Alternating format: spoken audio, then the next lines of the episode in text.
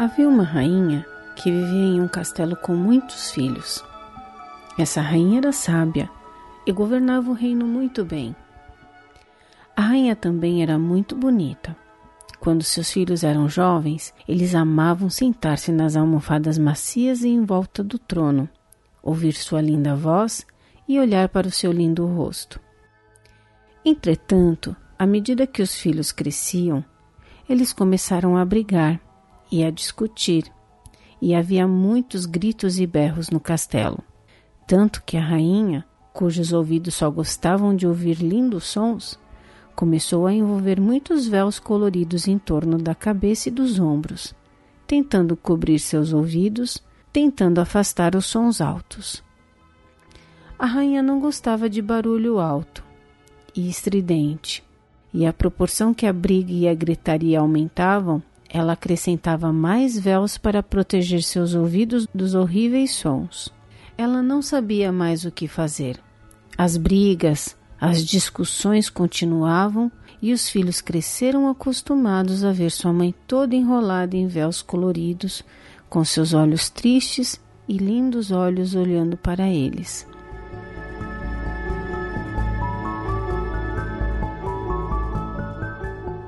Depois de muitos anos, aconteceu das crianças esquecerem a verdadeira aparência da mãe.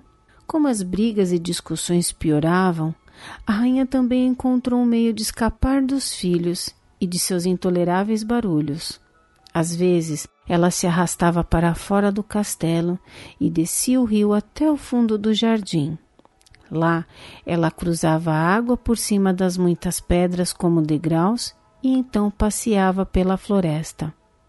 Ela sabia que os filhos não podiam segui-la até a floresta, pois as pedras eram mágicas.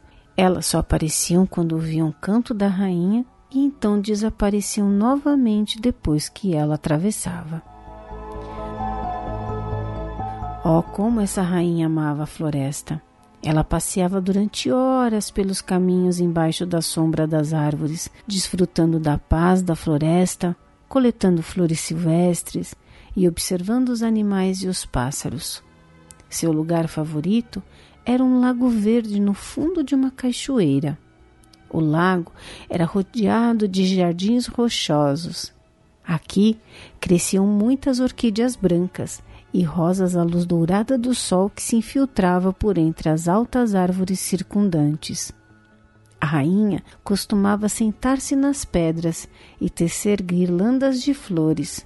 Nos dias quentes e ensolarados, ela tirava seus véus e nadava na água fresca e verde. Certo dia, quando a rainha estava caminhando pela floresta, as crianças brincavam no jardim com sua bola dourada. Uma delas chutou a bola tão alto que ela pousou no fundo do jardim e rolou para dentro d'água. A correnteza rápida levou a bola dourada que desapareceu depois de uma curva, entrando na floresta.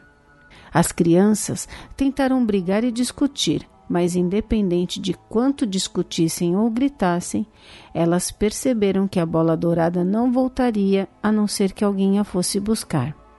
Como a bola dourada era a favorita entre todos os brinquedos, as crianças mais velhas que sabiam nadar decidiram que elas seguiriam a bola descendo o rio e a buscariam. Então, elas mergulharam na água e, não muito tempo depois, estavam nadando embaixo das sombras das árvores, em volta das rochas e galhos pendurados. A bola dourada continuava a descer, viajando por toda a floresta até que chegou uma cachoeira que caía formando um lago verde profundo. As crianças pararam numa pedra um pouco antes da cachoeira e cuidadosamente olharam para baixo. O que viram tirou-lhes o fôlego. Sentada nas pedras lá embaixo, entre orquídeas brancas e rosas, havia a mais linda dama que eles jamais tinham visto.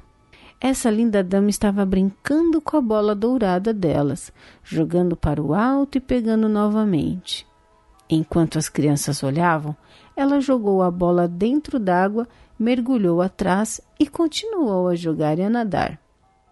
Por muito tempo as crianças ficaram sentadas nas pedras no topo da cachoeira sem fazer barulho, pois a dama poderia ouvi-las e assustar-se. Elas ficaram olhando até que ela terminou de nadar e começou a vestir-se. Para seu espanto, eles a viram enrolar-se em muitos véus, assim como sua mãe, a rainha, usava. Talvez ela seja uma rainha.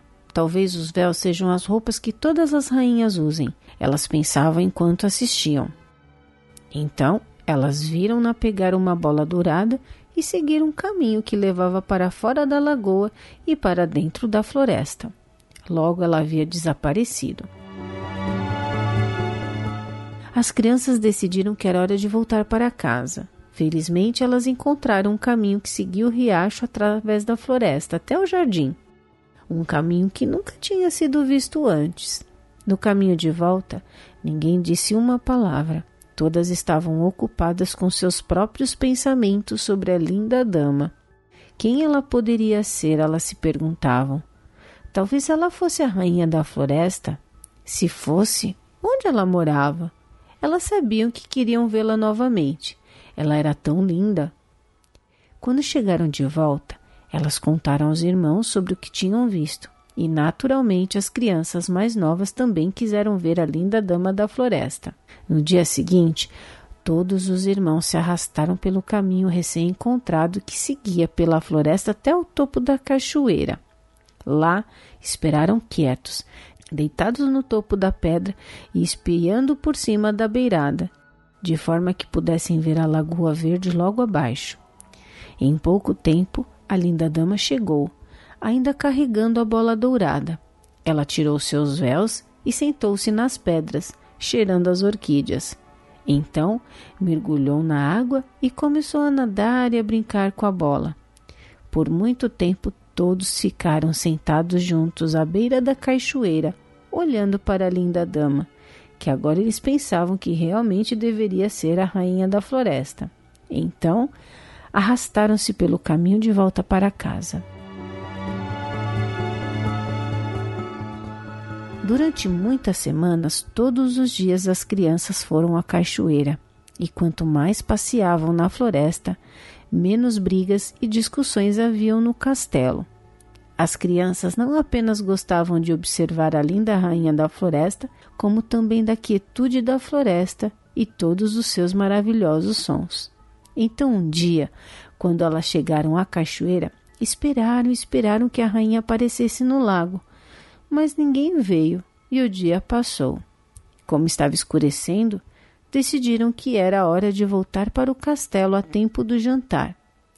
A rainha estava sentada em seu trono no final da longa mesa de jantar em que compartilhavam as refeições. Elas estavam preocupadas caso a mãe perguntasse por onde tinham andado, mas ela não disse nada. As crianças sentaram-se e comeram seu jantar e como ninguém soubesse sobre o que conversar, ninguém disse nada. Portanto, a refeição foi feita em silêncio. Depois que elas tinham terminado de comer, a rainha surpreendeu os filhos perguntando se ela podia jogar com eles. As crianças tentaram pensar em uma desculpa, porque não tinham uma bola com a qual jogar. Então, debaixo de suas saias, ela retirou uma linda bola dourada exatamente como a que tinham perdido. Devagar começou a tirar todos os véus até o seu rosto aparecer por completo. Nisso, as crianças viram que a rainha da floresta e sua mãe eram a mesma pessoa. Aproximaram-se e sentaram-se nas almofadas macias no chão em volta do trono. Então a rainha começou a cantar tão lindamente quanto elas se lembravam de muito tempo atrás, quando eram pequenas. Enquanto cantava, ela jogava a bola dourada para cada uma delas. Para cima, tão alto, vai minha bola subindo, como uma borboleta pousando, dourada como o sol, leve como o ar.